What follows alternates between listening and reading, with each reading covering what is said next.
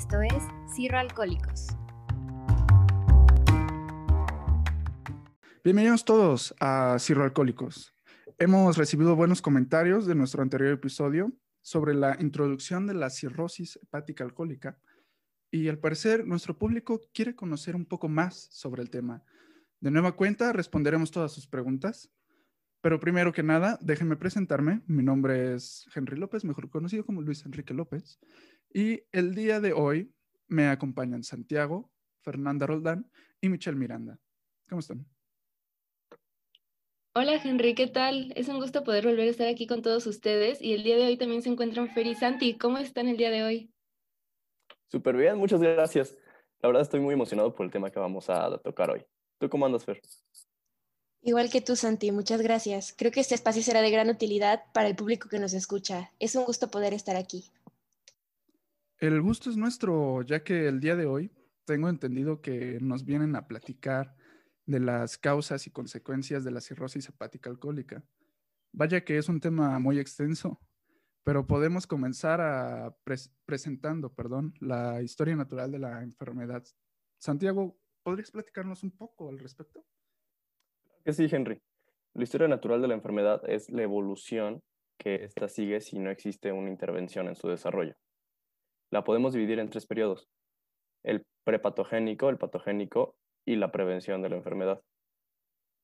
En el caso de la cirrosis y para tema de este espacio informativo nos enfocaremos en el primer periodo, que nos da un poco de contexto de las causas de esta enfermedad.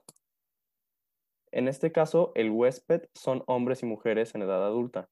El agente es el alcohol etílico y el medio ambiente suelen ser países de tercer mundo o subdesarrollados. Esto nos trata de decir que en general la causa principal para esta enfermedad es el abuso crónico de alcohol. ¿Cuántas personas no conocemos que dependen de esta sustancia o que no miden las consecuencias de la frecuencia y la cantidad con la que lo consumen? Por supuesto no es la única enfermedad que puede derivar el alcoholismo, pero sin duda es una de las más graves. Cabe aclarar que el alcoholismo también trata de una enfermedad por sí sola. También es crónica, progresiva, puede derivar de este tipo de enfermedades y en muchos casos incluso la muerte.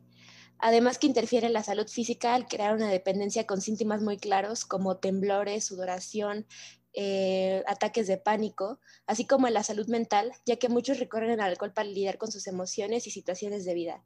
Seguramente todos conocemos o hemos escuchado de una persona que haya pasado o esté pasando por esto.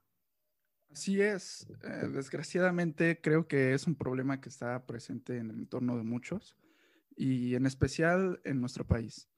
Eh, definitivamente es un tema que involucra todas las áreas de la salud y también hay mucho que trabajar para disminuir su incidencia.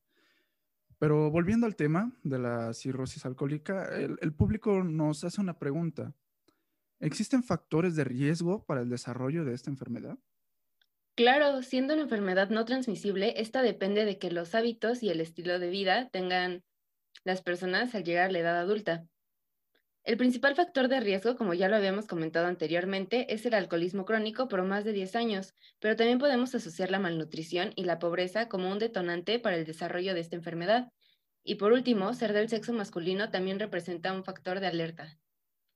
me parece muy interesante lo que comentas en especial eso último que acabas de mencionar acerca del sexo masculino. Eh, ¿Hay alguna razón en particular para esto? Sí, sí la hay. Se estima que en un año cualquiera, cerca del 8.5% de los adultos en México sufren de un trastorno por consumo de alcohol. Y según la encuesta global de drogas, el 70% de los casos de alcoholismo en México corresponden a varones, mientras que el otro 30% a mujeres. Esto se debe a que los hombres liberan más dopamina al, consumir, esta sustancia. Eh, y esto provoca un sentimiento de placer y recompensa que facilita la formación de adicciones. de, eso no, tenía idea, la verdad. Eh, claro que me había percatado que las personas con alcoholismo en su mayoría eran de sexo masculino, eh, nos queda más que claro que el alcohol puede traer consecuencias desastrosas para nuestra salud y bienestar, eso sí. Sí, claro, y el mejor ejemplo relacionado con el desarrollo de enfermedades es la cirrosis alcohólica. Bueno, de nuevo les traigo otra pregunta eh, que nos llegó por el, por el chat. Eh, para los pacientes que llegan al punto de desarrollar la cirrosis, ¿qué tipo de consecuencias o secuelas pueden presentar? Creo que esta es una excelente pregunta y definitivamente nuestro público debería tener idea de lo que esta enfermedad provoca sin ningún filtro. Retomando lo de la historia natural de la enfermedad, esto trataría, del segundo periodo, que es el patogénico. Y bueno, la primera consecuencia grave que se me viene a la mente es la que se puede desarrollar como hipertensión portal. En este caso lo que pasa es que la gran vena que llega al hígado, llamada vena porta, la cual trae todos los desechos obtenidos de la vía digestiva, comienza a desarrollar hipertensión debido a la alteración de la arquitectura del hígado. Y esto mismo puede derivar en otras consecuencias dentro del tubo digestivo, entre ellas las varices esofágicas, que pueden provocar hemorragias internas en el tracto digestivo. Y otra consecuencia de la hipertensión portal es la asitis, que trata de la acumulación de líquido en el abdomen proveniente del rebosamiento o desbordamiento de líquido del interior de las venas hacia la cavidad abdominal. Y no solo eso, también tiene consecuencias a nivel neurológico. Se puede desarrollar un padecimiento llamado encefalopatía hepática, donde básicamente eh, consta de la pérdida de la función cerebral cuando se daña el hígado y no logra eliminar las toxinas de la sangre.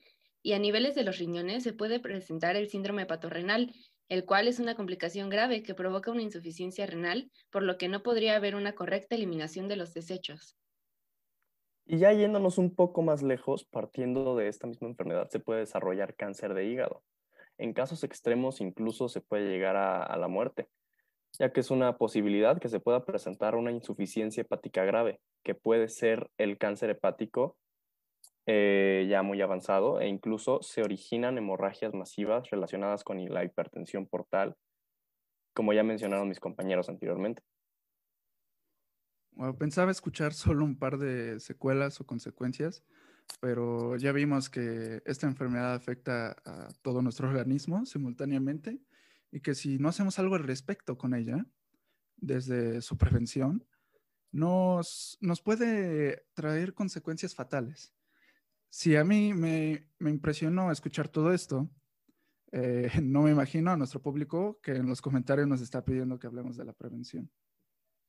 Precisamente ese es el tema de nuestro siguiente episodio, donde abordaremos cómo prevenir la cirrosis alcohólica en distintos niveles y qué es lo que podemos hacer nosotros como individuos para no llegar hasta el punto de desarrollar esta enfermedad. Así que estén al pendientes, banda.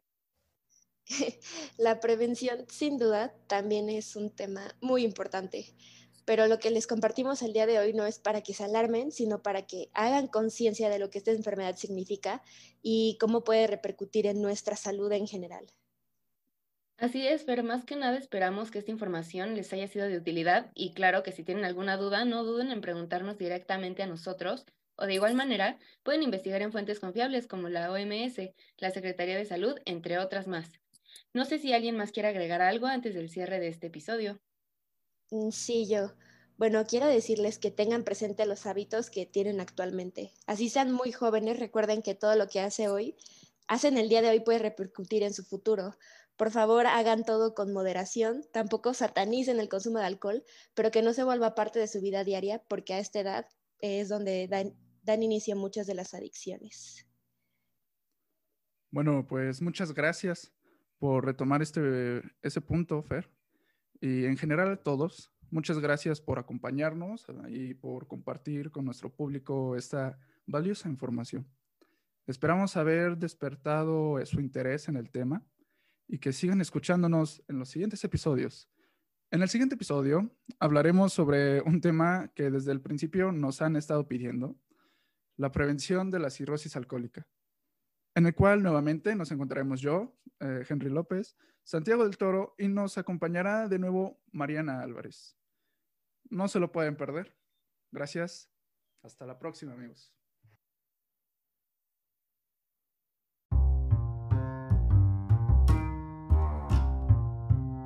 Esto fue Cirro Alcohólicos.